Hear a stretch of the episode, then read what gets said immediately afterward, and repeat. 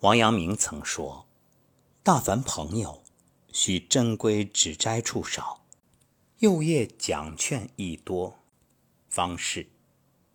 即使是知己一样的朋友相处，就算是劝诫，也要少一点指责和评判。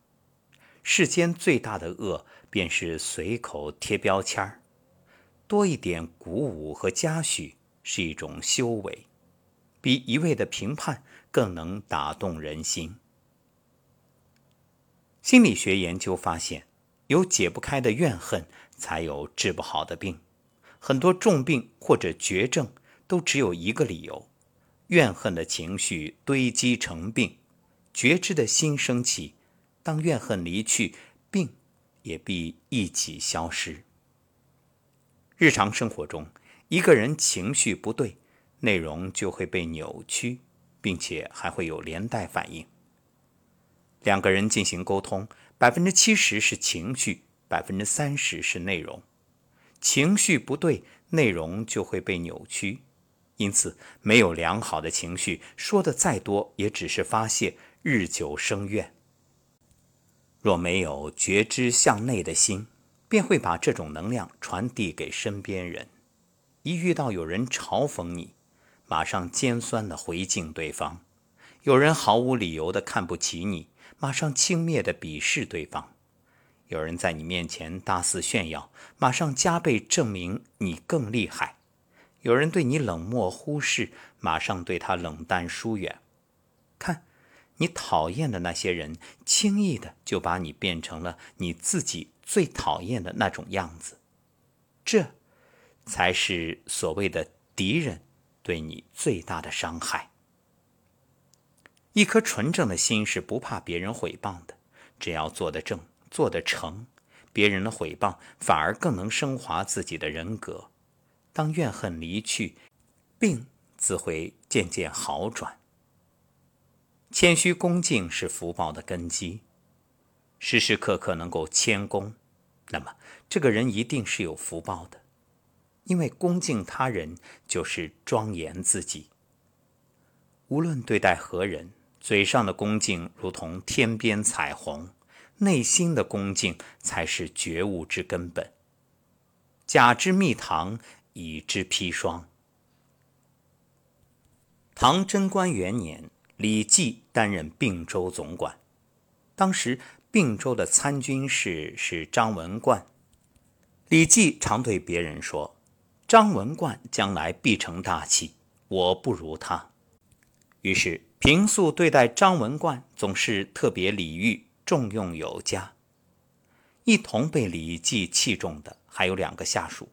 后来李绩将要入朝做官，分别赠送两个人一把佩刀、一条玉带，唯独张文冠他什么也没有给。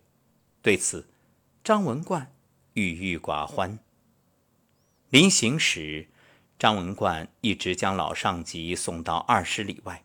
李绩说：“千里相送，终须一别。”你送这么远，一定有什么要说的吧？张文冠迟疑了一下，道出胸中郁闷。同样作为您的下属，他们二人都得到了您的赏赐，您却好像把我忘了一样，所以我心中不安。李绩一听，笑了，说道：“他俩其中一位做事优柔寡断，所以我赠送其刀，以提醒他做事要。”果敢，另一个人则有些放荡不羁，所以赠送他袋子，警醒他做事要检点，懂得自我约束。而你呀，我之所以没有送任何东西，因为你真的不用我再嘱咐什么。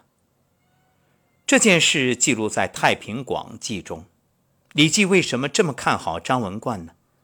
李绩认为，他宏才特达，无师不可。意思就是。张文冠才能广博，心性通达，凡事都可以办得十分妥当。作为上级，自然十分放心。正如李绩所料，后来张文冠果然一步步成了唐朝的宰相。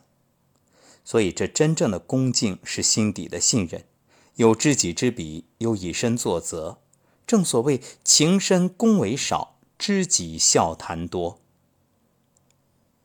刘向在《说愿》中记载了这样一个故事：说凉州有一位叫韩伯瑜的人，性至孝，如果有什么过失，母亲就会杖打他，但他每每跪受无怨，从来不喊一句疼。有一天，因为一件事，母亲又杖打他，他却突然嚎啕大哭。母亲觉着惊讶，儿子怎么受不了疼痛？难道变得没出息了吗？于是就问儿子缘由。伯鱼说：“以前您打儿子很疼，所以儿知道您身体康健；而今您打儿子已经不再疼痛，由此就知道您气力已衰，只恐您时日无多，所以悲泣。你看，一个真正恭敬的人是内心的柔软。”因为懂得，因为爱，懂得爱，才会仗打在身上，却想着母亲的衰老与疼痛。愿清凉高贵之慈心遍满世间。佛说吉祥经，众天神与人渴望得利益，思虑求幸福，请示最吉祥。世尊如是答言。勿近于痴人，应与智者交。尊敬有德者，是为最吉祥。居住适宜处，往昔有德行，置身于正道，是为最吉祥。多闻公益经，言持诸境界，言谈悦人心，是为最吉祥。奉养父母亲，爱护妻与子，从业要无害，是为最吉祥。不失好品德，帮助众亲眷，行为无瑕疵，是为最吉祥。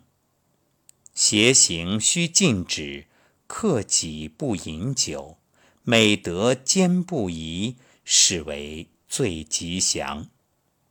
恭敬与谦让，知足并感恩，及时闻教法，是为最吉祥。忍耐与顺从，得见众沙门，事实论信仰，是为最吉祥。自治静生活，领悟八正道，实证涅盘法，是为最吉祥。八风不动心，无忧无污染，宁静无烦恼，是为最吉祥。依此行持者，无往而不胜，一切处得福，是为最吉祥。百福自庄严，愿你此生吉祥圆满。感谢作者一同。愿闻听此文者，百福自庄严。